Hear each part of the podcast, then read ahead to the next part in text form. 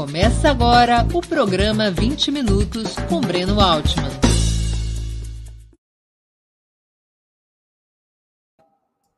Bom dia! Hoje é 22 de junho de 2022. Estamos dando início a mais uma edição do programa 20 Minutos. Hoje estreamos uma nova tela de espera. Eu quero agradecer ao autor da, do arranjo do Bela Tchau, Érico Bonfim, é, assistam, é emocionante essa tela de espera. Eu estou aqui emocionado com a versão orquestrada que Érico Bonfim fez de Bela Tchau para a nossa tela de espera. O nosso entrevistado de hoje será José Dirceu, advogado de formação, líder estudantil nos anos 60, integrante da resistência armada à ditadura militar, é um dos fundadores do Partido dos Trabalhadores e presidiu a legenda entre 1995 e 2002. Foi também ministro-chefe da Casa Civil entre 2003 e 2005, durante o primeiro governo Lula. Antes de começarmos a entrevista, eu queria pedir um pouquinho de paciência e atenção a vocês para o nosso imprescindível recado comercial. Opera Mundi tem como principal fonte de receita o apoio de seus leitores e espectadores. Você pode contribuir de cinco formas. A primeira delas, torne-se assinante solidário de Opera Mundi em nosso site, com uma colaboração mensal permanente. Basta acessar o endereço operamundi.com.br barra apoio. operamundi.com.br barra apoio. Dois, segunda forma de, de colaboração. Inscreva-se como membro pagante de nosso canal no YouTube. Basta clicar na opção Seja Membro em nosso canal nessa plataforma. Essa opção, Seja Membro, está bem diante dos seus olhos nesse momento. Clique em Seja Membro e escolha um valor no nosso cardápio de opções. Terceira forma de contribuição. Contribua através do Super Chat ou Super Sticker durante a transmissão ao vivo de nossos programas. Normalmente, apenas quem paga esse ingresso ou é membro contribuinte de nosso canal tem suas perguntas lidas e respondidas por nossos convidados. Quarta forma de contribuição. Se você assistir nossos programas após sua transmissão ao vivo, colabore através da ferramenta Valeu, valeu demais. Quinta forma de contribuição. A qualquer momento, você poderá fazer um Pix para a conta de Opera Mundi. Nossa chave nessa modalidade, nossa chave no Pix é apoie.operamundi.com.br. Eu vou repetir: apoie.operamundi.com.br. A razão social é última instância editorial limitada. Além dessas cinco formas de contribuição, lembre-se sempre de dar like, de clicar no sininho e de compartilhar nossos programas com seus amigos e nos seus grupos. São ações simples e gratuitas que aumentam nossa audiência e engajamento, ampliando também nossa receita publicitária, tanto no site quanto no YouTube. Saco vazio não para de pé. Ópera Mundi não é uma igreja, mas depende do dízimo de seus espectadores e leitores para seguir adiante. Não existe outra arma contra as fake news melhor do que o jornalismo de qualidade. Apenas o jornalismo de qualidade garante que a verdade esteja acima de tudo. Por isso que nós precisamos da sua contribuição, da sua colaboração. Bom dia, José Dirceu. Muito obrigado por aceitar nosso convite, ainda por cima, estando com Covid. Uma honra ter novamente sua presença no 20 Minutos. Bom dia, Breno. Desculpe pela minha voz, pelo barulho, que tem uma obra aqui em cima. Eu tô, fui premiado porque eu não posso sair do apartamento, porque estou com Covid, e tem uma obra que começou exatamente na segunda-feira e eu fiz o diagnóstico positivo no domingo. Mas sempre é não só um prazer, mas uma oportunidade participar do Opera Mundi, como já fiz outras vezes. Estou às ordens. Antes de disparar as perguntas, eu queria anunciar que nós iremos premiar dois dos espectadores do 20 Minutos de hoje. Cada um receberá, devidamente autografado, um exemplar do livro Memórias, volume 1, volume 1 das Memórias, uma autobiografia do nosso entrevistado, publicada publicada essa obra pela Geração Editorial. Eu vou convidar a Laila, nossa produtora, para explicar os detalhes da promoção antes da gente começar a entrevista. Bom dia, Laila. Conte para a nossa audiência, por favor, quem poderá ganhar os brindes de hoje e como. Bom dia a todos, todos que estão nos acompanhando. É, bom dia, Dirceu. Então, dia, o livro, é, agradecemos a cooperação. Uh, o pessoal que já está ligado no programa já sabe, já deve saber muito bem como é a dinâmica, né? É, são dois exemplares. Então, um deles é para maior contribuição de super chat ou super sticker, certo? Aqui no nosso canal do YouTube de Opera Mundi. Quem estiver assistindo pelo Twitter, pelo Twitch, venha para cá, para o canal de Opera Mundi no YouTube, para é, participar dessa dinâmica. Então, o maior valor garante um livro já. E todo mundo que fizer contribuição, tanto de super chat quanto de super sticker, vai participar no final do programa de um sorteio. Nós vamos sortear o segundo exemplar do livro. Então, pessoal, Deixem aí seus comentários com as contribuições financeiras. Nós vamos deixar correndo aqui na tela também esse aviso para vocês entenderem aí ao longo do programa. Compreendido? Seu microfone, Breno. No final do programa, a Laila volta para anunciar quem são os felizardos ou as felizardas que terão esse brinde. Muito obrigado, Laila. Exatamente. O pessoal já está perguntando quando sai o volume 2. É a grande questão aí. Já entreguei para a editora. Entreguei. Não entreguei para uma editora, na verdade, entreguei para um editor para fazer. Primeiro, precisa digitar a parte toda que eu escrevi à mão e degravar uma parte que eu fiz entre 14 e 15, 2014 e 15. Mas eu acredito que o ano que vem, no segundo semestre, eu possa tomar uma decisão sobre a publicação. Muito bem. Então é isso, pessoal. Um exemplar autografado de Memórias de José Dirceu será presenteado a quem fizer a maior contribuição via Super Chat ou Super Sticker. Outro será, será presenteado por sorteio entre os que contribuírem com qualquer valor. Obrigado, Laila, e até mais. José Dirceu, as pesquisas indicam uma forte polarização entre Lula e Bolsonaro, com pouca margem para as variantes de terceira via, como Ciro Gomes ou Simone Tebet. Você acha que esse cenário está consolidado ou ainda pode haver modificações até outubro? Acho bastante improvável uma modificação estrutural. Pode haver oscilações. Até agora não tem havido. É improvável também que a Simone Tebet alcance algum resultado que mude essa tendência não só de polarização como de vitória do Lula. É, nós temos ainda o fator Ciro Gomes, mas é um fator que não também impede a vitória do Lula e nem a probabilidade, ainda que remota, de um, resultado definitivo no primeiro turno. Não somente pela candidatura do Lula, que tem hoje 45% de voto consolidado e mais de 50% no segundo turno, e o Bolsonaro tem uma, um grande problema, que no primeiro turno ele oscila entre 32 e 35, e no segundo turno ele não aumenta. É um fato, se nós olharmos a eleição na França, que a Simone, perdão, que a Le Pen eh, saiu de 21 ou 23 e 1 ou 21 e 3 para 41, e mesmo a eleição da Colômbia, onde houve um equilíbrio no primeiro turno, e no segundo turno isso se reverteu a favor do Petros, nós veremos que aqui há uma indicação clara que dois terços do país rejeita, reprova o, o governo e o presidente Bolsonaro. E no Nordeste está muito consolidado. e no Sul, no mínimo, haverá um empate, perdão, no, sul, no, sud, sul, no Sudeste. Né?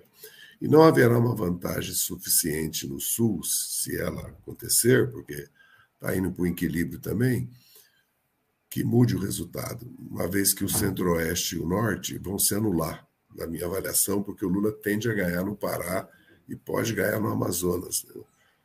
E mesmo aqui em Brasília, onde ele já está empatado, em Goiás, os resultados mostram que o Bolsonaro não tem mais a votação que teve em 18, que ele a perdeu. Até porque nós sabemos que não existe só uma oposição popular, progressista, nacionalista, de esquerda, socialista, democrata ao, ao Bolsonaro. Existe uma oposição de direita, liberal, que tem pontos de contato com a Ponte para o Futuro, com o programa do Guedes, mas quer virar parte do bolsonarismo. Acho que a expressão maior dessa posição é a Rede Globo, a Globo News e parte da mídia corporativa que busca uma terceira via, mas que se opõe ao Bolsonaro.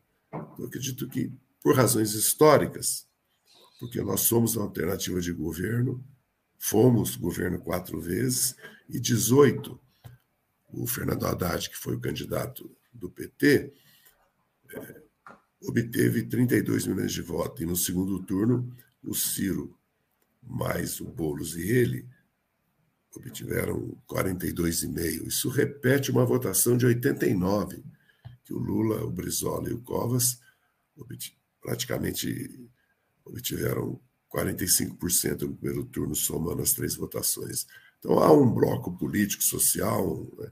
há um conjunto de ideários, um imaginário popular que tende para um país soberano, democrata, um país com justiça social, que, e particularmente na juventude, entre as mulheres né?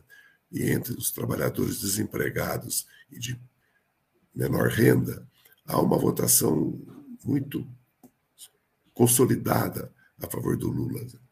Então, acho improvável que, com sete partidos uma aliança, com apoio grande parte do MDB, de, no setor importante do PSD, de dissidências, inclusive do PSDB e de outros partidos de direita, o Lula não vence essa eleição.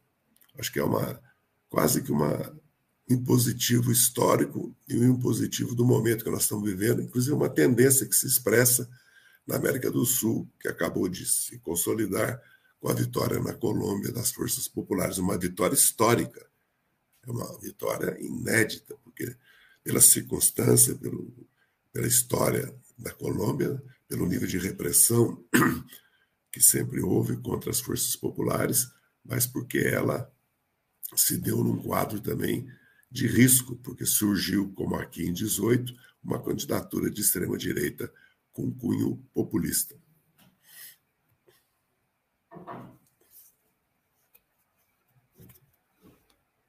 Som. Muitos analistas e líderes. Sou eu que estou com Covid, é você, Breno, que é a segunda não. vez que você não liga o som. É que, pra, é que eu também estou tossindo, então, para proteger o, a audiência da minha tosse, eu fecho o som. Eu estou aqui com aquela minha tradicional crise asmática.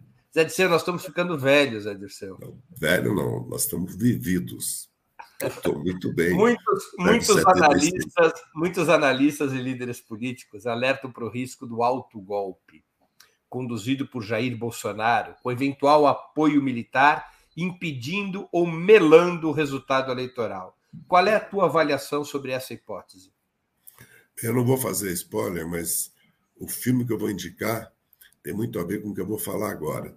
Acho que nós devemos levar a sério a possibilidade de uma tentativa que será frustrada, eu tenho certeza, será derrotada, de golpe por parte do Bolsonaro. Até pelo precedente histórico do Trump no Capitólio, em janeiro de 2020. E pelo que ele vem fazendo.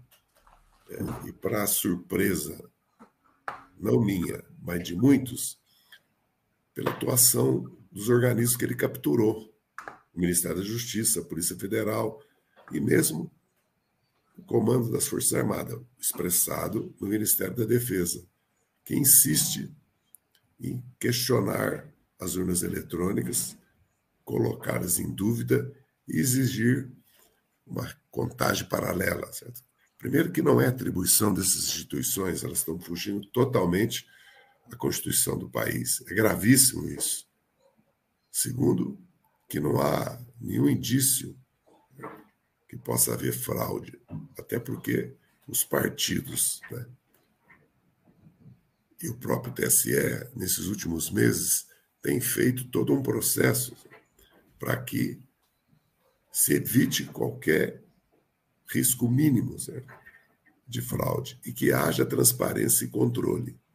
E nós estamos com esse processo. É, a última vez que teve contagem é, manual por cédulas foi em 98, se não me engano, na cidade de menos de 20 mil eleitores. Portanto, desde o ano dois, é, 2000, nós, nós estamos com eleições totalmente eletrônicas. E as urnas vêm sendo aperfeiçoadas e a segurança delas, até porque a tecnologia tem avançado.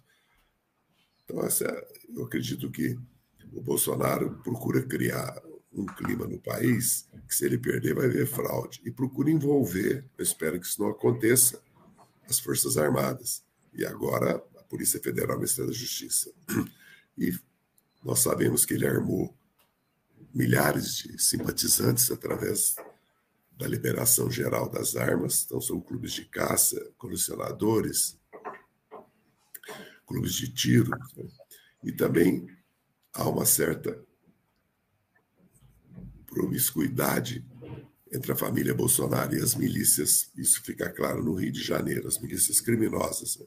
E o que está acontecendo na Amazônia mostra que o governo não tem nenhuma ação concreta contra o crescimento do crime organizado em regiões vitais do país, como os grandes centros urbanos e, no caso, que citei a Amazônia, porque não se trata apenas de garimpeiros. Nós sabemos que onde há garimpo ilegal, onde há exploração de madeira ilegal, onde há grilhagem de terra ilegal, surgem forças paramilitares ou surgem organizações criminosas, porque alguém tem que lavar esse dinheiro.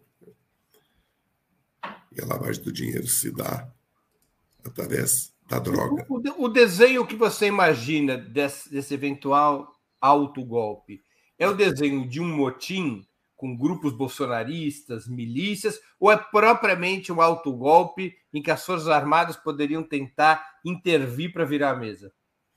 Não acredito nessa possibilidade das Forças Armadas pelas, pela situação internacional, pela falta total de apoio no país.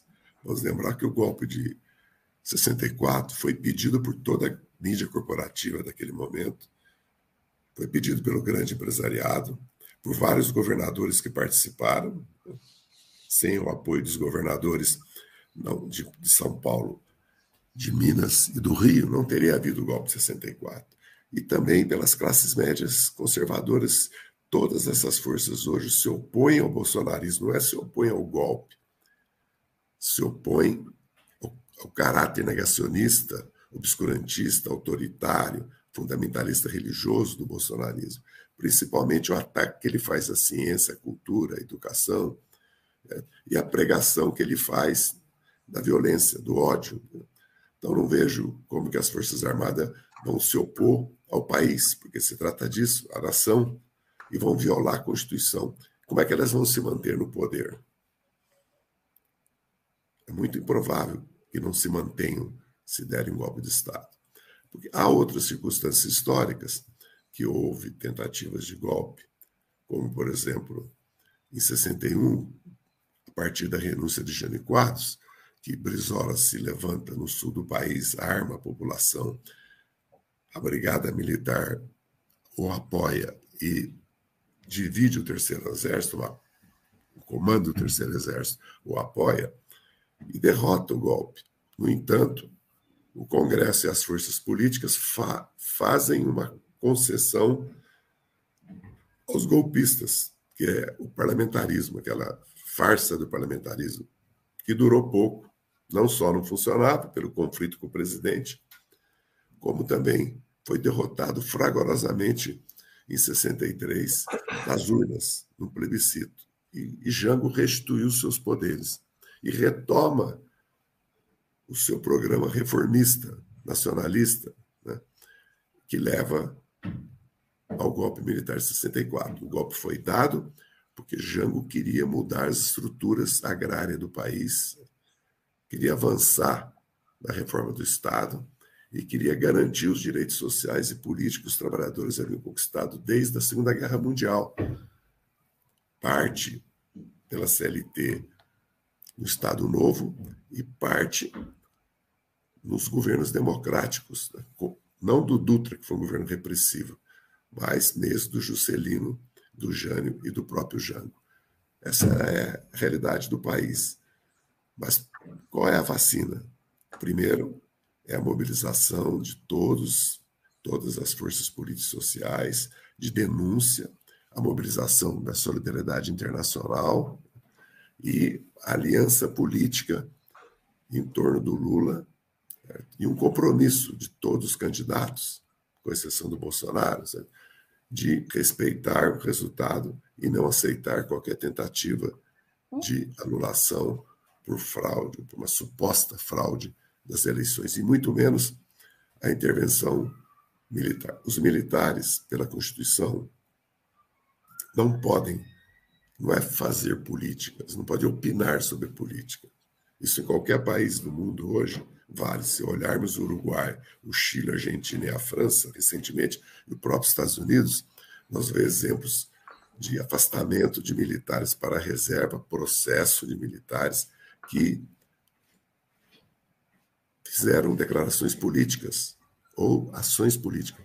Nos Estados Unidos, o chefe de Estado-Maior, se não me engano, que foi uma atividade com Trump, e ali se leu, ou Trump quis dar um sentido político à participação dele, ele simplesmente fez uma carta de renúncia e se afastou. Porque ou é isso, ou não há democracia. Porque você não pode ter uma disputa política entre os que estão com armas e o povo desarmado. A soberania popular é desarmada, ela se expressa nas urnas a cada dois anos, no caso dos municípios, a cada quatro anos, no caso dos estados e, da, e, do, e do, país. Zé Disseu, é, você desenha um cenário político-eleitoral baseado nas pesquisas e na tua análise que, que aponta por uma tendência de vitória do Lula, talvez até no primeiro turno. Este cenário político-eleitoral, na tua opinião, implica em qual tática de campanha eleitoral? Jogar parado, como se diz no futebol, administrando o tempo para evitar riscos e erros, ou apostar na fusão entre uma forte mobilização popular e uma clara identidade programática para obter a melhor correlação possível de forças em um eventual terceiro governo Lula. Qual o caminho? Jogar parado ou mobilização popular com forte identidade programática? Eu acredito que Natal, Aracaju e Maceió já indicou o caminho. Não nos iludamos. O Bolsonaro tem base popular, tem poder de mobilização. Ele pode estar fazendo essas motociatas né? e outras é, manifestações, é, vamos dizer assim, factoides, para criar um clima político, mas ele tem 30% de voto. Ele tem uma, uma militância de direita, não só nas redes, como na sociedade. Portanto, se nós queremos evitar, primeiro, se nós queremos vencer, e se nós queremos criar uma vacina contra qualquer tentativa de golpe, nada melhor que milhões de brasileiros e brasileiras nas ruas apoiando Lula e um compromisso de todos os candidatos contra qualquer tentativa de, de é, colocar em questão a sua. Sim. Não, não, perdão, perdão. Estava te interrompendo. Está tá se formando, se formou ao redor de Lula, uma ampla coalizão antibolsonarista, incluindo frações da oposição liberal burguesa ao atual governo, cujo símbolo maior é a indicação de Geraldo Alckmin como candidato a vice-presidente. Na Colômbia, em um cenário no qual tampouco a esquerda tem mais que 20 ou 30% do parlamento, no qual a esquerda igualmente enfrentava uma corrente neofascista e a disputa pelo voto centrista era ainda mais vital que no Brasil, Petro teve como vítima uma mulher negra e de esquerda, vencendo as eleições com uma forte mensagem antissistema. Apenas no segundo turno, aliás, o presidente eleito da Colômbia teve a adesão de líderes e partidos fora do campo de centro-esquerda. Você acha que faltou ousadia ao PT e a Lula na montagem da chapa presidencial, repetindo antigas e polêmicas políticas de aliança, muito circunscritas ao jogo institucional controlado pelos velhos partidos? Não, eu acredito que a situação nossa aqui no Brasil, os últimos acontecimentos de 2013 a 2019 nos levaram a esse imperativo. Porque vamos lembrar que, ao contrário do Brasil, o que nós assistimos na Colômbia nos últimos meses anteriores à eleição foi uma ampla mobilização nacional que praticamente paralisou o país, como está acontecendo no Equador agora. O nível de organização, de força política que se expressou na Colômbia e que se expressa em lideranças como a vice e outras que apoiaram Petros não existe no Brasil. Nós viemos de derrotas importantíssimas, não só o golpe parlamentar jurídico chamado impeachment, que retirou do poder uma presidente eleita e, e, e mais grave, fez uma ruptura democrática da Constituição e social, porque a ponte para o futuro começa um desmonte dos direitos sociais conquistados na Constituição de 88, depois de 70 anos de luta.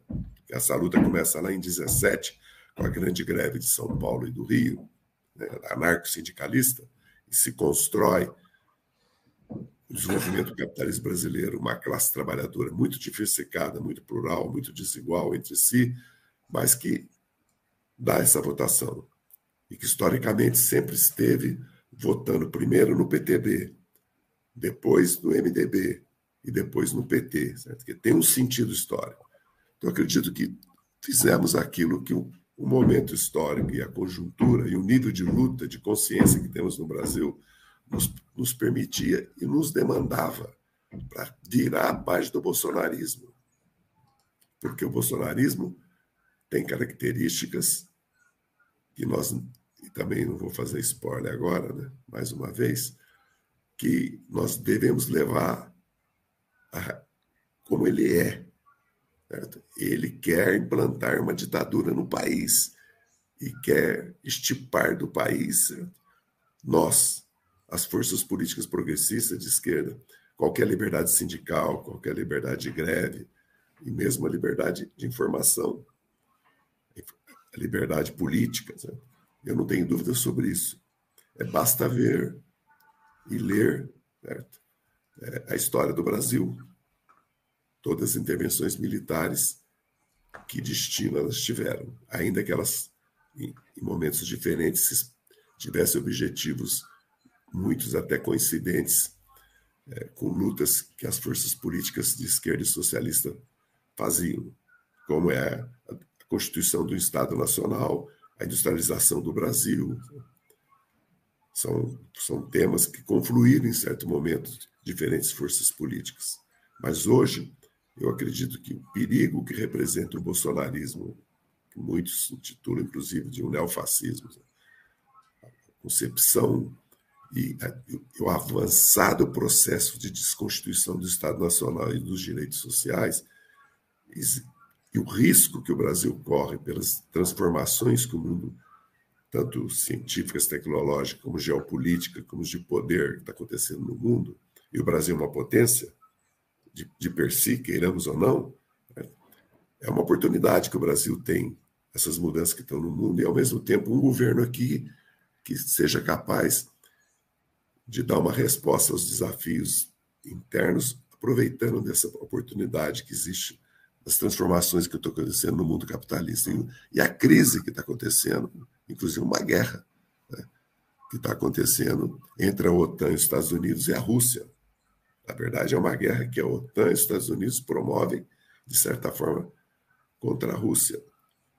Não só após a invasão da Ucrânia, mas antes. Como há uma guerra fria, comercial, tecnológica e com cerco militar contra a China. Por isso que eu não faço spoiler, mas indiquei o filme que, que nós temos que tomar também a realidade internacional como ela é.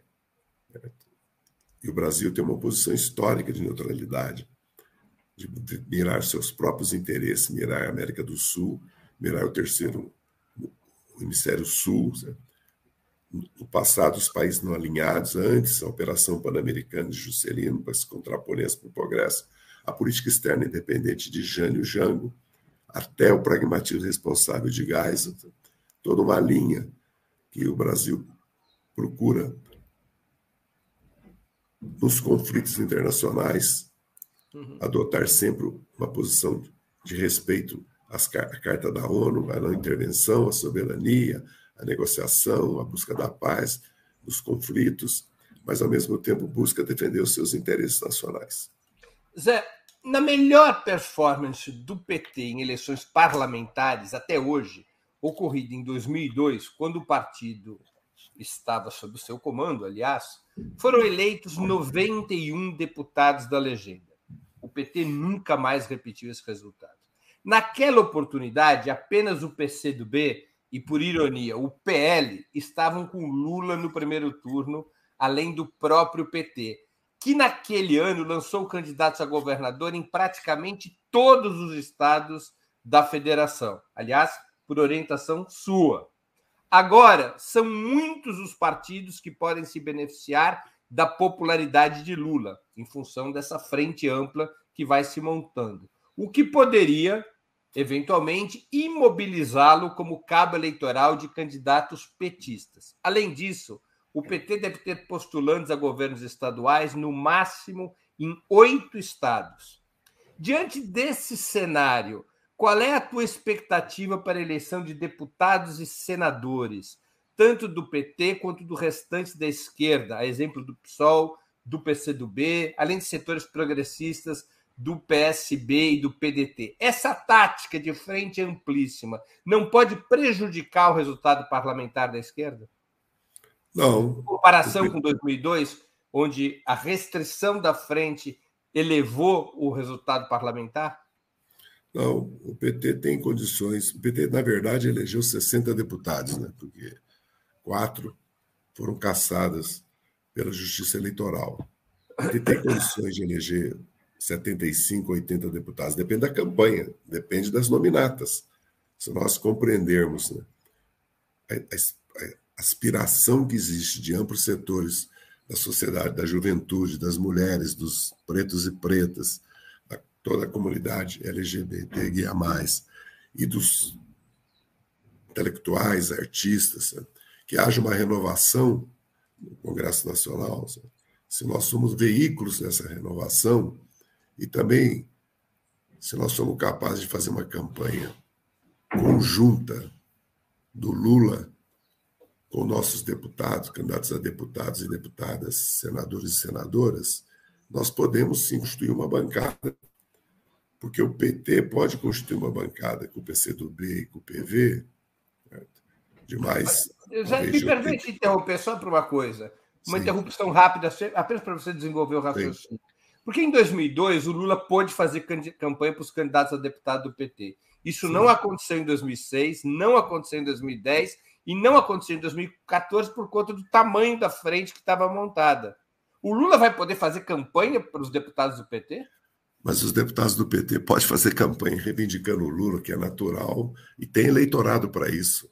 Porque vamos supor que o Lula, eleitorado puro dele, seja 35%.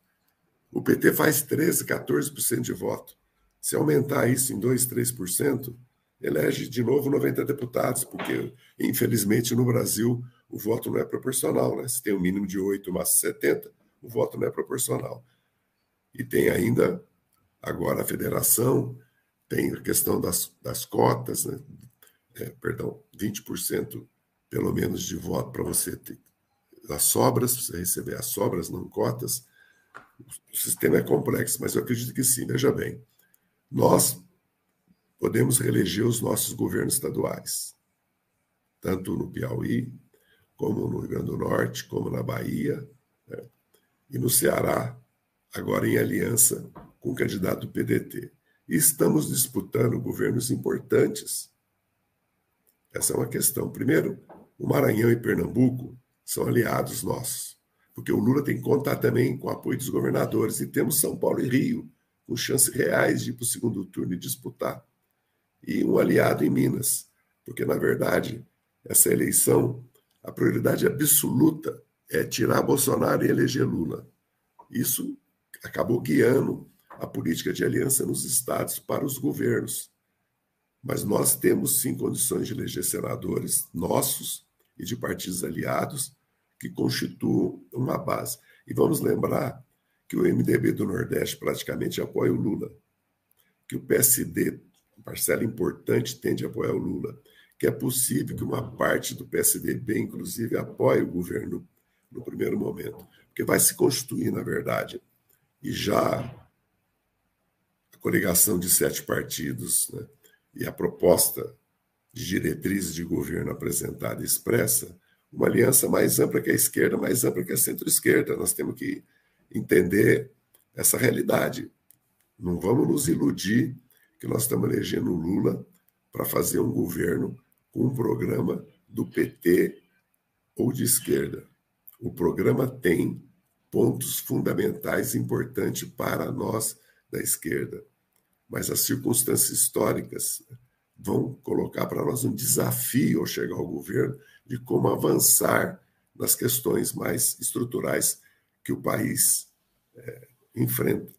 Assim que eu vejo essa situação, nós vamos ter que trabalhar por momentos e etapas. A primeira é derrotar Bolsonaro e conseguir, porque o PSD pode formar uma bancada com outros partidos, o PSB, o PDT também, e o PT, que dê mais de 200 deputados como base para começar a governar, e mais de 30 senadores. Agora, conseguir maioria de 41 de 257 sabe?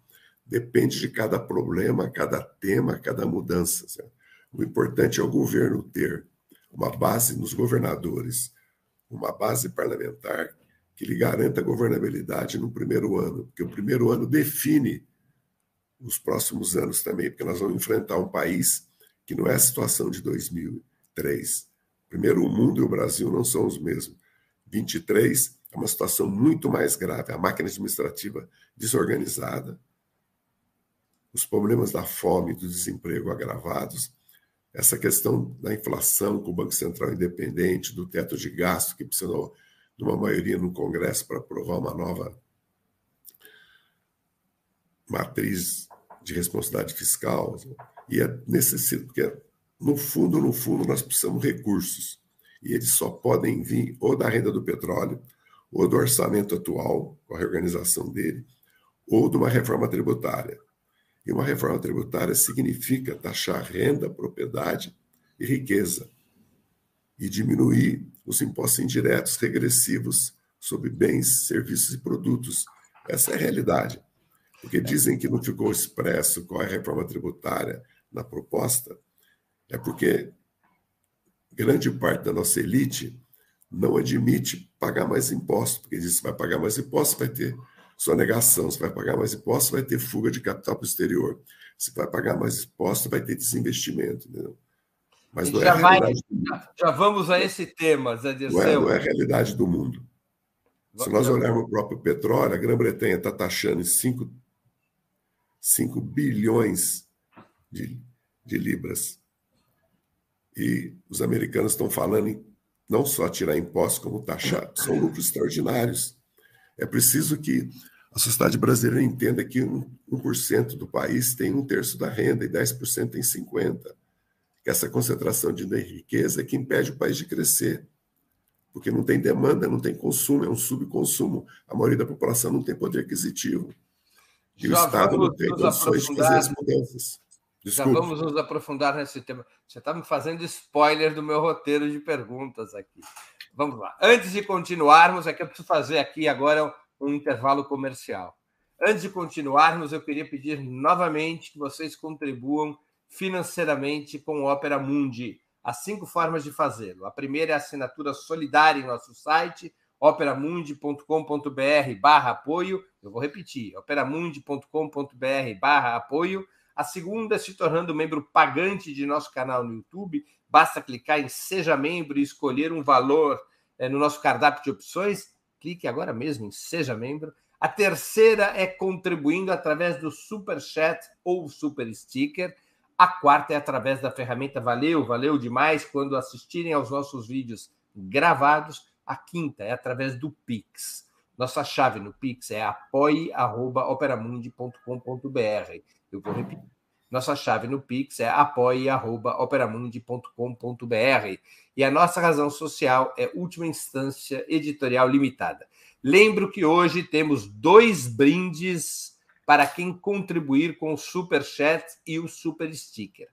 Quem tiver feito a maior contribuição em Super Chat ou Super Sticker levará ao final do programa, ganhará ao final do programa, ganhará de presente na sua casa ao final do programa o livro Memórias, volume 1 da autobiografia de José Dirceu, devidamente autografado pelo autor, quem fizer a maior contribuição de super chat ou super sticker. Portanto, contribuam para levar o livro autografado pelo autor. Um outro exemplar, também autografado, do mesmo livro, da mesma autobiografia de José Dirceu, será sorteado entre todos os demais que tiverem contribuído com o super chat ou o super sticker. Portanto, façam sua contribuição além de ajudar a Opera Mundi a se fortalecer como um jornalismo que coloca a verdade acima de tudo, também estarão concorrendo a esse inestimável brinde, o livro Memórias, autografado pelo autor, nosso convidado de hoje, José Dirceu. Zé Dirceu, ontem, dia 21 de junho, foram apresentadas as diretrizes programáticas da chapa Lula-Alckmin, ainda para discussão pública. Trata-se de um documento no qual se listam compromissos genéricos favoráveis a mudanças importantes em muitos aspectos da vida nacional, mas com poucas medidas concretas, à exceção da revogação do teto de gastos. Na sua avaliação, seria melhor fazer o debate das medidas programáticas concretas desde já? Ou está correta a opção tomada pela campanha de deixá-las para uma definição mais aprimorada depois das eleições? Eu entendi pela exposição que foi feita pelos organizadores do programa de governo, eu entendi que eles vão apresentar agora, em seguida, um detalhamento de determinadas questões. Não sei quais, quais serão as prioritárias. Eu entendo isso mais como um pacto histórico entre esses sete partidos, olhando inclusive já para ampliação da aliança para setores do MDB, do PSD, do PSDB. Eu vejo mais como uma declaração de intenções que, para o momento atual, está de bom tamanho. Há questões que ficaram imprecisas? Sim. Mas, por exemplo, eu não acredito que a reforma tributária ficou imprecisa, porque ficou claro qual é o sentido dela. Se vai ser sobre lucros de dividendo, se vai ser imposto de renda de pessoa jurídica, se vai ser o modelo da OCDE, se nós vamos fazer uma reforma, vamos criar o IVA. Isso é decorrência. O que fica claro é que não pode continuar uma estrutura tributária regressiva né, que expropria parte da renda da classe trabalhadora através da cobrança por exemplo, ICMS, como é cobrado de combustíveis, como é cobrado de energia, como é cobrado de água, como é cobrado do, do, quase dois terços, 60% do ICMS dos estados vem dessa cobrança. Acho que o sentido está claro. Não fala em grandes fortunas, não fala aumento de imposto sobre herança e doação, mas o sentido que eu entendo é esse. Se não for esse, então nós vamos ficar numa reforma tributária em que sentido? Na que atualmente está se propondo para criar o IVA, que é importante, não tem contradição, e alguns analistas acham que tem contradição. Então, acho que deu sentido. Mesma questão, o problema da política de juros, câmbio né, e da própria política monetária, quer dizer, como enfrentar o problema da inflação. Muitos críticos dentro do sistema financeiro, dentro dos fundos de investimento, têm dúvidas que nesse momento aumentar juros vai reduzir a inflação, sendo que a causa da inflação não é a demanda, a demanda está reprimida. Lógico que o país cresceu no primeiro trimestre, mas tudo indica que nós não vamos crescer em 2022. Vamos crescer meio por cento, 0,7, entendeu? Então não há muito sentido quando se critica a política de juros, né? Está se levando em conta que tem um Banco Central independente. Quando se fala em aumentar recursos para a saúde, para a educação, para a ciência tecnologia, alguns analistas criticaram de onde vem os recursos. O recurso, eu quero repetir, nós temos três fontes de recursos.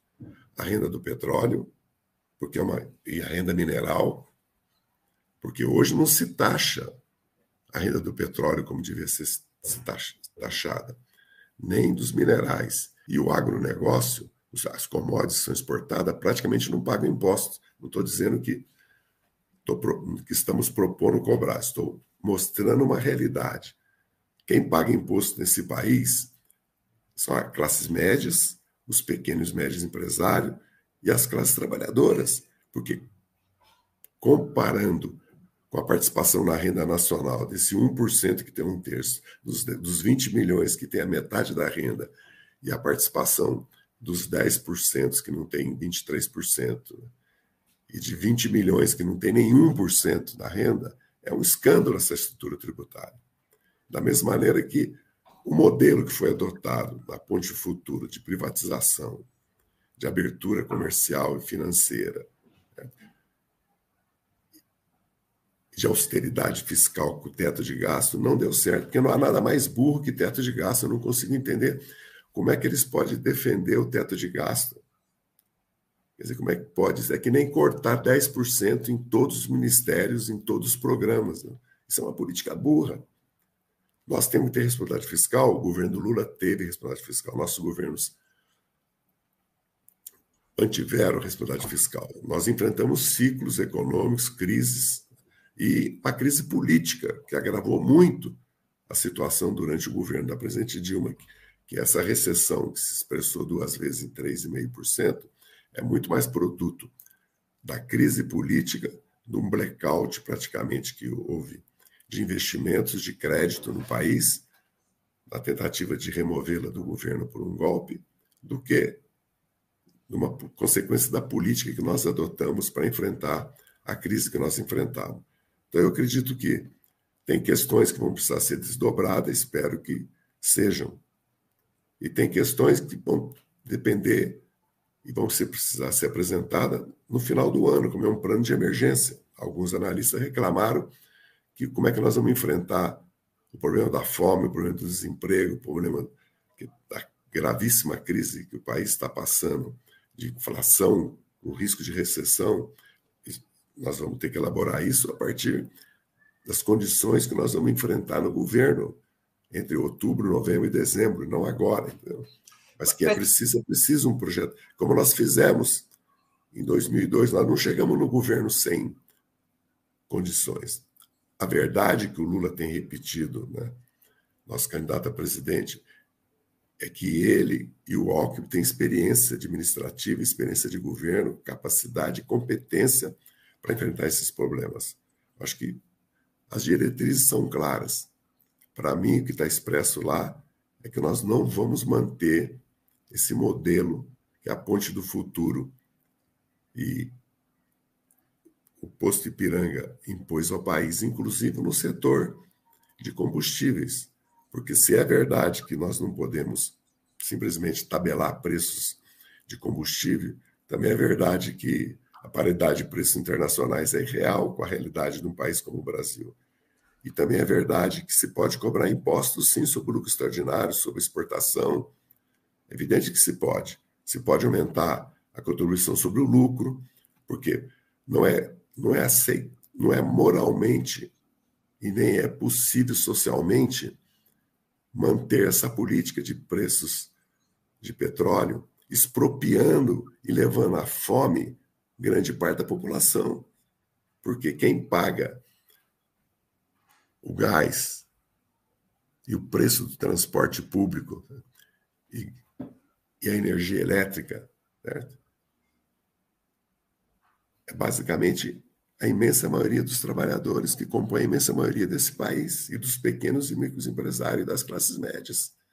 Elas estão transferindo dezenas de bilhões de reais por ano para quantos? 115 mil acionistas, 20 grupos econômicos. Isso não é, não é, não é viável socialmente, nem economicamente, porque o Brasil vai competir como que esse custo de energia que tem, com esse custo de energia elétrica e de combustível que tem. Preciso repensar esse modelo energético do país. E a Petrobras não é uma empresa para produção de petróleo, é uma empresa de energia, para pensar nas energias renováveis, no hidrogênio, na energia nuclear, certo? na soberania do país. Todos os países estão fortalecendo suas empresas de energia, fortalecendo as suas indústrias no setor de saúde, no complexo químico. Todos os países estão procurando reconsiderar as cadeias produtivas e nós vamos ficar parados. O Brasil não, vai fazer nada.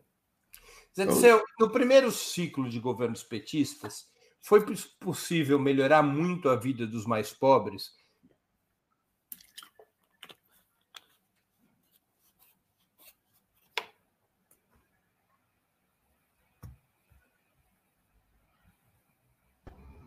Opa, acho que o Breno deu uma caidinha aqui rapidinho. A gente já, foi já ele, volta. Eu pensei que tinha sido eu, mas foi ele. Né? Não, foi ele. Acho que ele deve ter apertado alguma coisa ali. Bom, é, eu aproveito para lembrar a todos que estamos aqui hoje fazendo a dinâmica com o livro do Zé Dirceu. Não se esqueçam aí de fazer as contribuições com super chat e super sticker. Hoje vale apenas para quem contribuir com super chat e super sticker.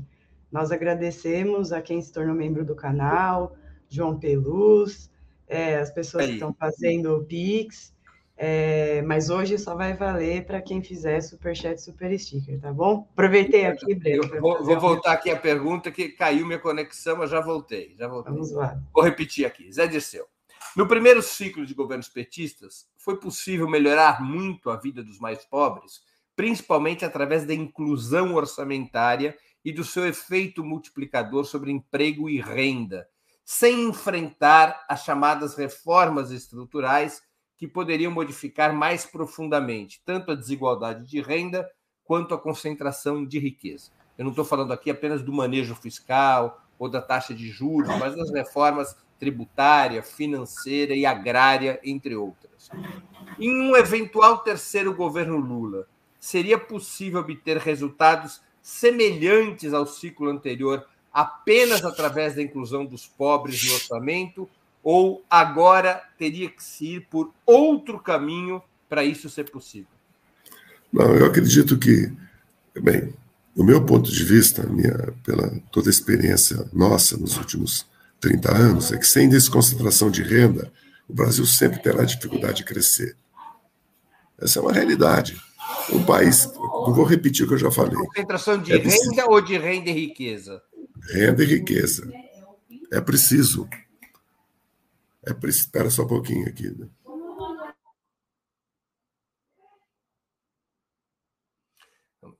Contribuam, nós estamos chegando no final do programa.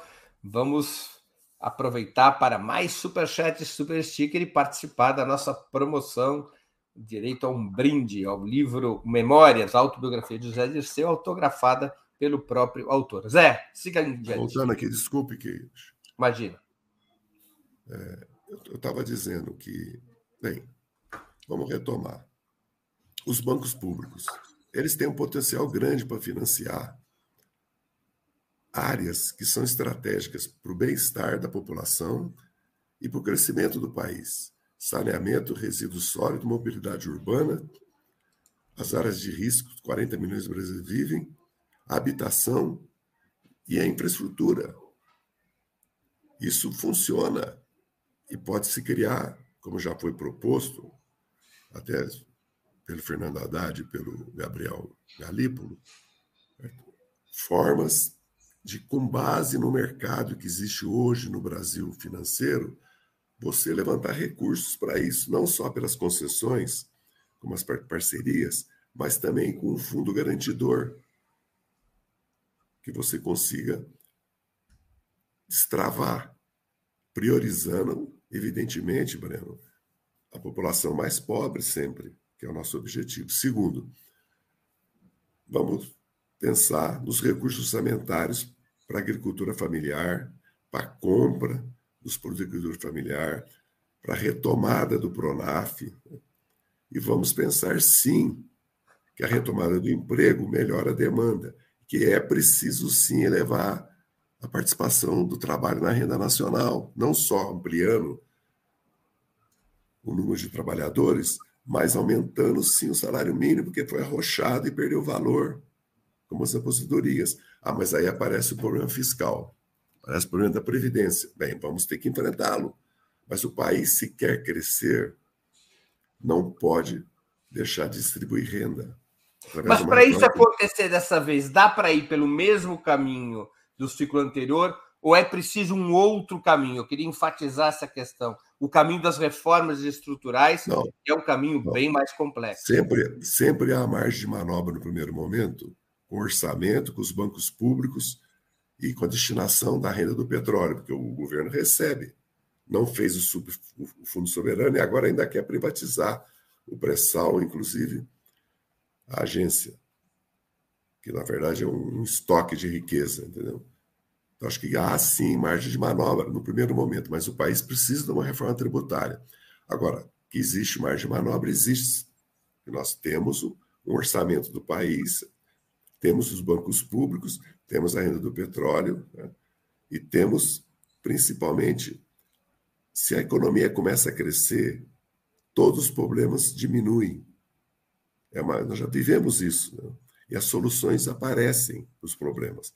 Agora, eu tenho defendido, escrevendo todos esses dois anos, que é preciso uma reforma tributária e que é preciso uma mudança no sistema financeiro.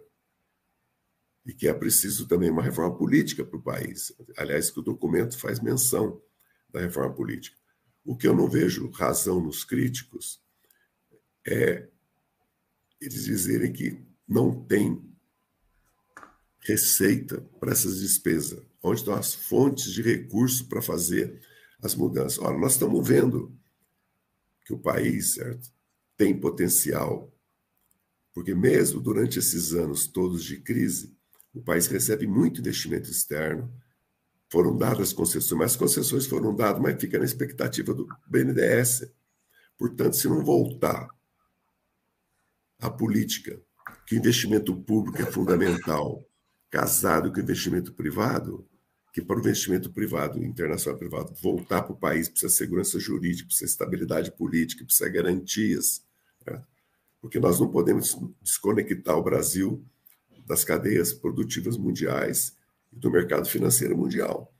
Mas nós podemos virar a nossa política externa, comercial, de desenvolvimento para integrar a América do Sul antes que a América do Sul se integre à China que o primeiro investidor já é a China, e o primeiro mercado, talvez com exceção do Equador, já é a China desses países.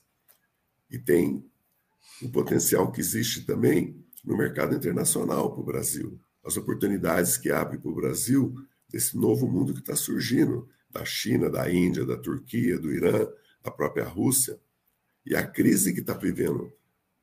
Há uma crise dentro dos Estados Unidos, política, social, há uma crise na hegemonia americana e há uma tentativa de repactuar isso com a OTAN, de não reconhecer que é preciso repactuar o mundo todo. Né? Na verdade, há uma tentativa de enfrentamento da ascensão da China e da Rússia. Tanto é verdade que os países que não são da OTAN não se comprometeram e não apoiaram as decisões tomadas pelos Estados Unidos pela OTAN no caso da invasão da Ucrânia pela Rússia. Grande parte da Ásia, grande parte da África e mesmo da América Latina. O que mostra que há uma margem para o Brasil também, a nível internacional, de mudar. No fundo, é preciso mudar o modelo econômico que foi adotado. Quer dizer, o nosso, foi interrompido o nosso, que não tinha nascido ainda. Essa é a verdade, por isso que você fala, você precisa de uma nova forma. E não veio o novo, porque o que veio foi uma desordem econômica que aponte para o futuro. E a política do governo Bolsonaro, do Paulo Guedes, produzindo no país, a verdade é que o país está estagnado. O país não cresceu esses seis anos. Isso não quer dizer que o país não tenha potencial e condições de crescer, mesmo sem reformas estruturais. Tem, porque muito do que nós estamos passando é pelos erros da política fiscal e da política monetária e da política cambial.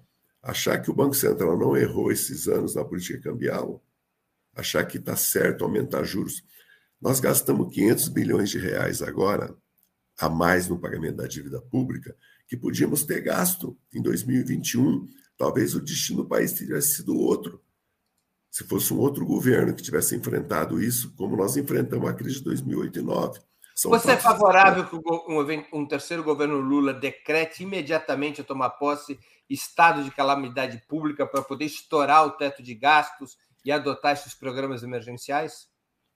Dependendo da situação que vai evoluir a guerra da Rússia e da Ucrânia, a crise que vai ser produzida pelo aumento dos juros nos Estados Unidos e na Europa e a questão social no Brasil pode ser uma opção.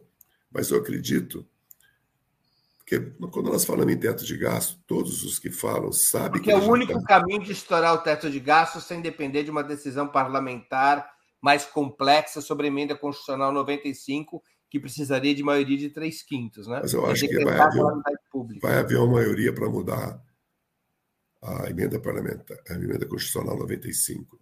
Porque esse, isso não significa, porque alguns já dizem, então não vai haver, vamos voltar à gastança, quando nós sabemos que, pelo histórico de gasto com pessoal certo? e gastos sociais, o nosso governo, nossos governos fizeram nenhuma gastança.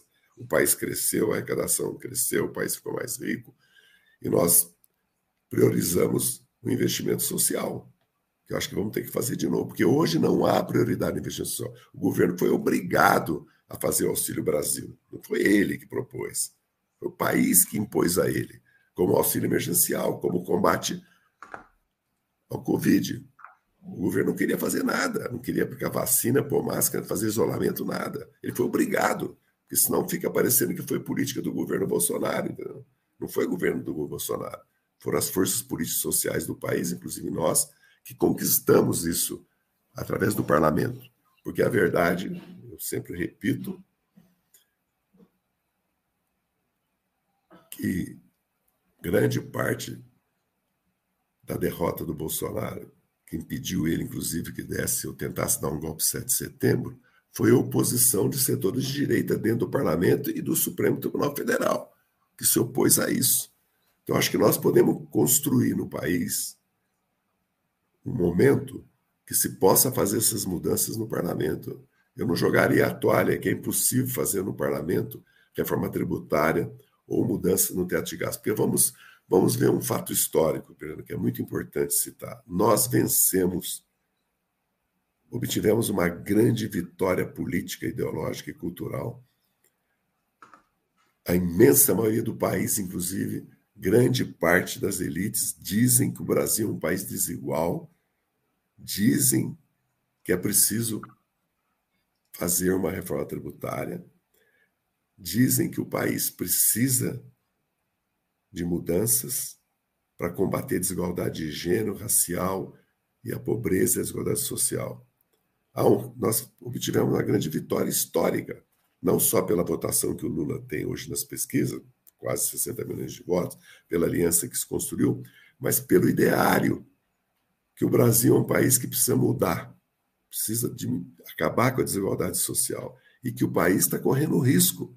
A democracia do país está correndo risco e também o Estado Nacional, a soberania nacional do país, porque no mundo que nós estamos vendo, no mundo real, um país que tem a dimensão do Brasil, a riqueza que o Brasil tem, não só a Amazônia, mas toda a riqueza que o Brasil tem, corre risco se não tem capacidade de se autodefender, não só do ponto de vista militar, mas principalmente da coesão social, do desenvolvimento social, da, que, o, que, que o povo se sinta parte desse Estado, parte dessa democracia. E não como é hoje, que o povo não se sente, porque está excluído. Essa é a verdade. Zé Disseu, como enfrentar em um terceiro governo Lula a tutela militar? O programa da campanha não deveria ao menos incluir a revogação do artigo 142 da Constituição Federal, que abre espaço para intervenção das Forças Armadas em uma difusa defesa da lei e da ordem? Bem, eu não, eu não diria incluir a revogação do artigo 42, mas eu diria que os partidos políticos que compõem a coalizão, que estão apoiando o Lula e o Alckmin, precisam deixar claro para o país que é inaceitável a ação política, a participação política ou a atuação política dos militares. Isso é preciso ficar claro. Tem que se respeitar a Constituição. O artigo 142 pode ser reformado? Pode, mas é uma outra questão. Mesmo com o artigo 142, eles não têm o direito, desculpe, não têm o direito de exigir participação na fiscalização das urnas. Eles podem dar apoio logístico, garantir a segurança das urnas, mas que os militares, ou a Polícia Federal, ou o Ministério da Justiça, ou o Executivo, o Executivo não pode ser parte do processo eleitoral. Porque então nós não teríamos justiça. Para que a justiça eleitoral, então? Se o executivo pode organizar as eleições? Não há nenhuma razão tá? para que os militares participem da política, porque a Constituição já deu a soberania para o Congresso e para o Executivo. E a Constituição... Mas precisa, além disso, enfrentar finalmente o tema da reforma curricular das Forças Armadas, da consolidação é, de uma outra narrativa sobre a ditadura e até mesmo sobre a atual participação dos militares no governo Bolsonaro. A questão militar precisa ser enfrentada de outro jeito pelo governo Lula?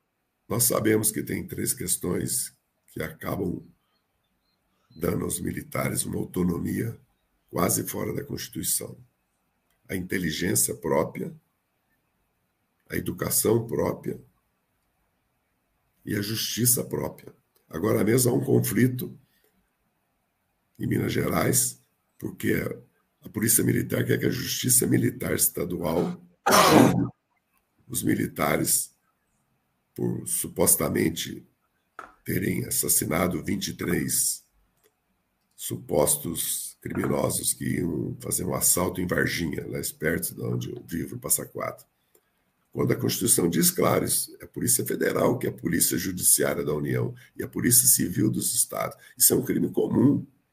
O que é crime limitar, o que é crime comum? Então, as fronteiras foram sendo rompidas e o resultado é esse sentimento que existe em amplo setor das Forças Armadas, que ela tem legitimidade, porque é uma questão de segurança nacional as eleições, então ela tem legitimidade para ser participante das, do, do, processo político eleitoral. Não é fato isso. Em nenhum país do mundo, imagine em qualquer país do mundo, você falar que os militares vão fiscalizar as urnas eletrônicas, o processo eleitoral.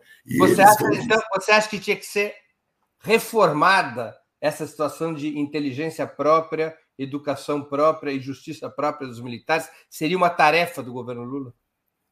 É, bem, não, eu não diria que é uma tarefa do governo Lula, mas eu preciso, eu diria que é uma tarefa nossa, das forças políticas democráticas, porque se vai haver um sistema de inteligência, ele tem que ser nacional, único. Os militares têm o seu sistema de inteligência, claro que vão ter, mas tem que ter integrado um sistema único civil. Não pode ter um Ministério da Defesa que só pode ter militar e militarizado. O Ministério da Defesa foi feito para ser civil no mundo todo, não foi para ser militar. Aqui no Brasil, eles estão já exigindo, eu não sei se consta isso mesmo do documento do, do Brasil 2035, do, do grupo do, do Instituto Sagres, né? mas é como a justiça. Né? A justiça, a inteligência a educação. A educação tem que ser educação nacional. Por que, que a educação militar tem que ser outra? Entendeu? Então, do Ministério Público devia ser outra, a Polícia Federal outra, De cada setor da sociedade devia ser uma educação. Lógico, esses são temas intocáveis pelos militares. Né? Uma das razões que eles citam para o golpe da Dilma, contra a Dilma, é a Comissão da, da Verdade, a educação militar, as promoções militares, porque as promoções militares são uma atribuição exclusiva das Forças Armadas, o comandante-chefe das Forças Armadas tem poder de decisão. Porque então, para que é comandante-chefe das Forças Armadas?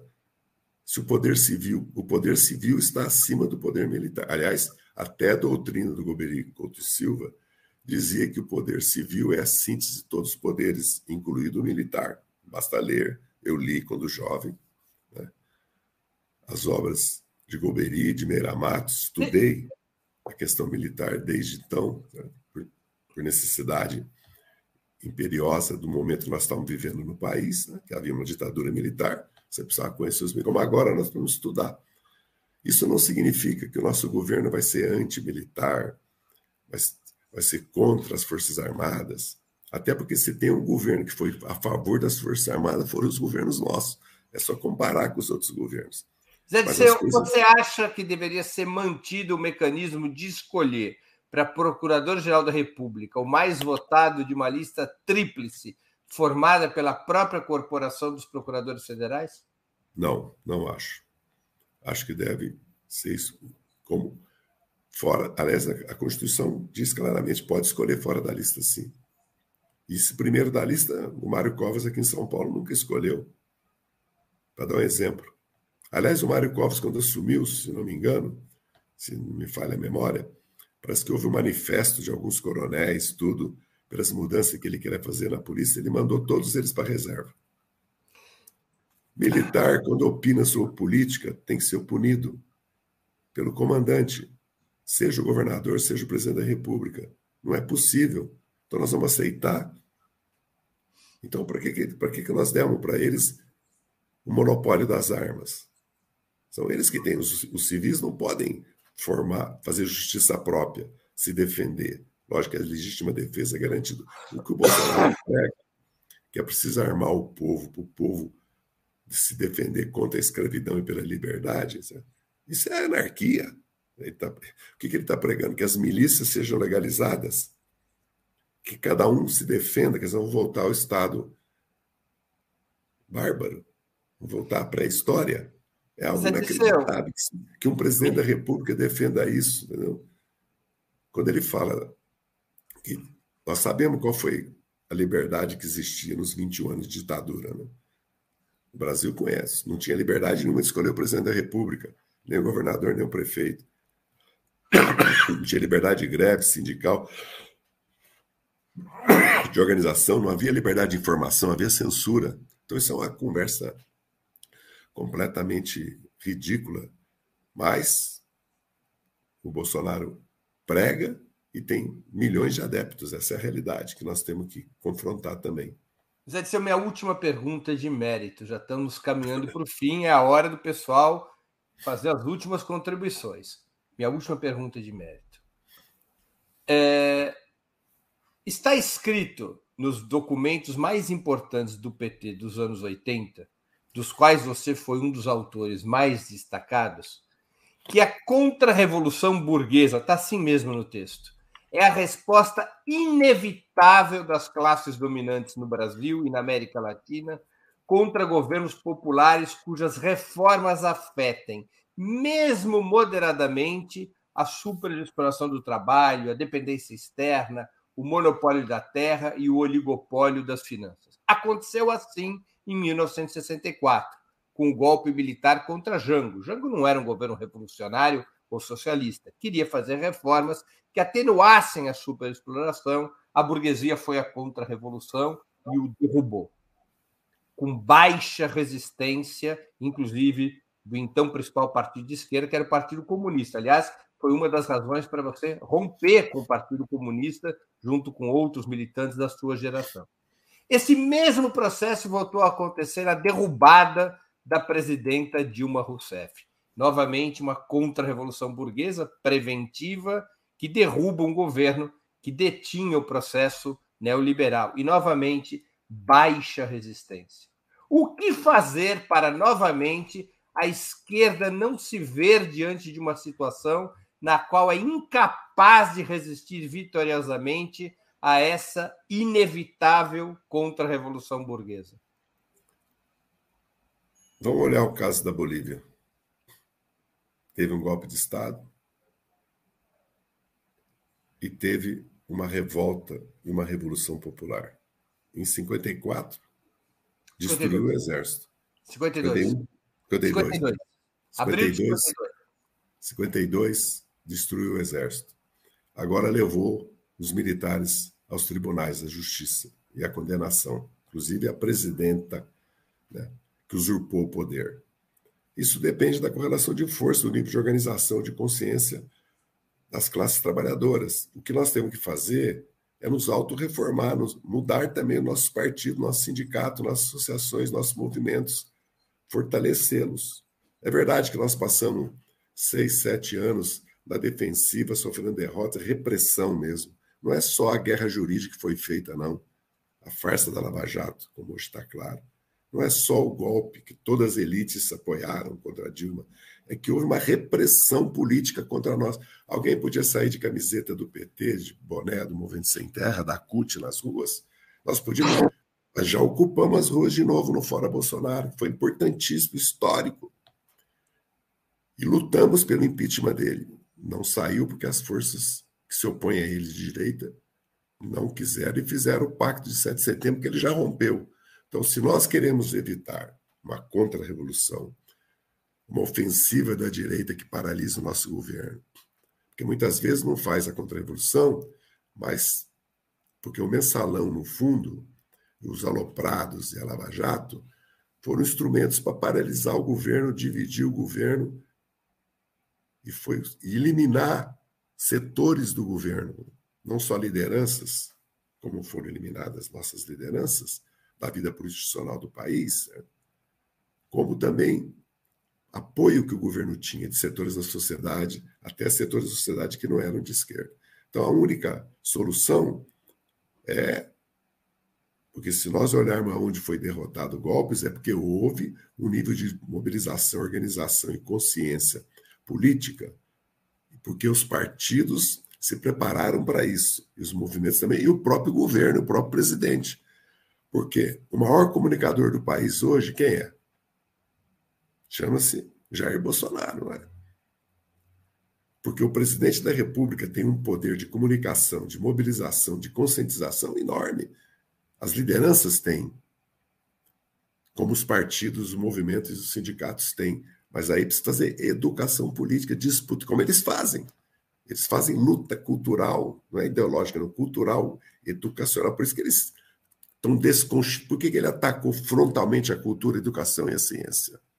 Esse foi o maior erro cometido pelos governos petistas no ciclo anterior, não ter feito essa mobilização, organização das massas, a disputa político-ideológica em alta intensidade?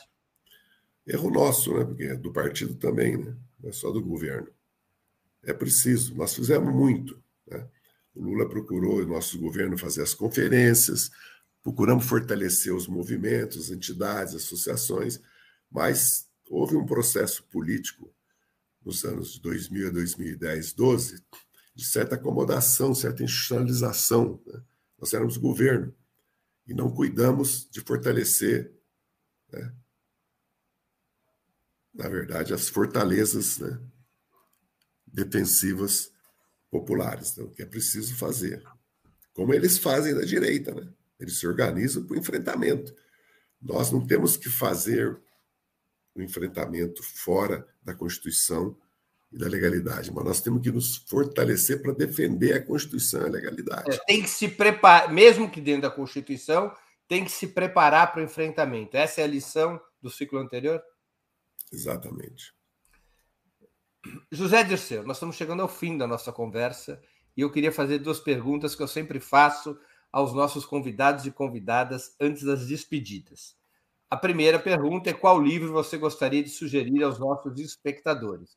A segunda, qual filme ou série poderia... O livro está aqui na minha mão, é a biografia é. de Alexandre Hamilton, escrita por Ron Chernoff. é fantástica porque nada melhor para o Brasil de hoje do que esse fundador dos Estados Unidos que defendeu a industrialização dos Estados Unidos, defendeu o mercado interno, defendeu o papel do Estado. Basta ler a sua biografia, que é fantástica porque ele é um personagem fantástico. Então, Esse quem é o livro. pensa no Brasil como ele é historicamente, tem que pensar no Brasil como uma potência, como um país soberano e independente, como um país capaz, nesse momento, né, de se constituir no mundo de hoje. Então, recomendo a leitura desse livro. O, livro. o livro é um livro grande como personagem, como a história dos Estados Unidos. Filme ou série? O que é que você indica? O filme. Eu ia indicar um filme que eu vi com a Maria Antônia, infantil, mas aí vocês iam brigar comigo, que é fantástico, que é sobre um personagem, é sobre o espaço. A conquista do espaço é um pouco ficção científica, né? é o Lightyear, né?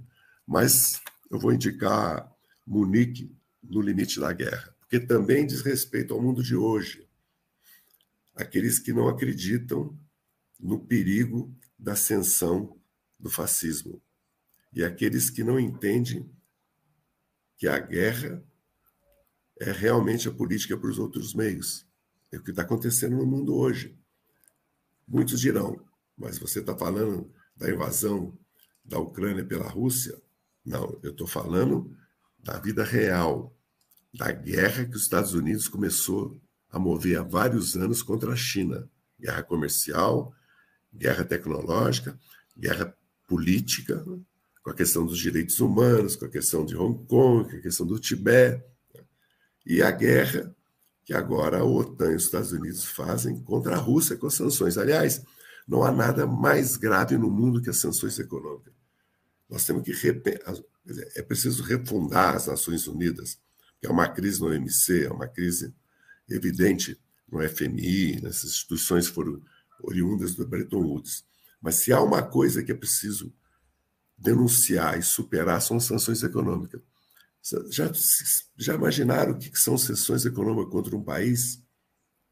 País pequeno como Cuba, que é cercado há 60 anos. Aliás, vou te fazer uma pergunta extra aqui.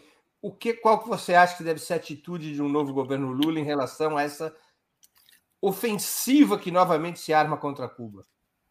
Nós temos que denunciar, porque é preciso levantar o bloqueio e deixar o povo cubano decidir seu futuro. Com bloqueio, ele não pode decidir de maneira independente seu, seu futuro. É o contrário que diz, ele não tem liberdade com bloqueio para decidir, porque impõe a fome. Bloquear significa zero energia, zero comida, zero remédios, como fizeram com a Venezuela, como fizeram com o Irã. Nós sabemos a consequência dessas políticas no Iraque, na Líbia e na Síria, países destruídos. A Líbia hoje não existe mais como nação. São três exércitos guerreando. A Síria foi devastada, era um país de classe média. Diriam, não, mas era uma ditadura. Bem, e a Arábia Saudita, o que, que é? Os Emirates, o que, que é? Teocracias. Então é preciso. Esse filme mostra, primeiro, como subestimaram Hitler. Como o subestimaram. Segundo, como a fraqueza frente à força leva à escravidão. É preciso lutar pela liberdade. A liberdade se conquista. Aqui nesse país, nós lutamos mais de 70 anos para chegar na Constituição de 88. E como lutamos? É só ver a história. E sofremos repressão em 17, em 35, de 37 a 46, de 64 a 81, no governo Dutra, no começo da década de 50. Várias vezes os sindicatos foram desorganizados, reprimidos, seus líderes mortos, mas o povo sempre se levantou.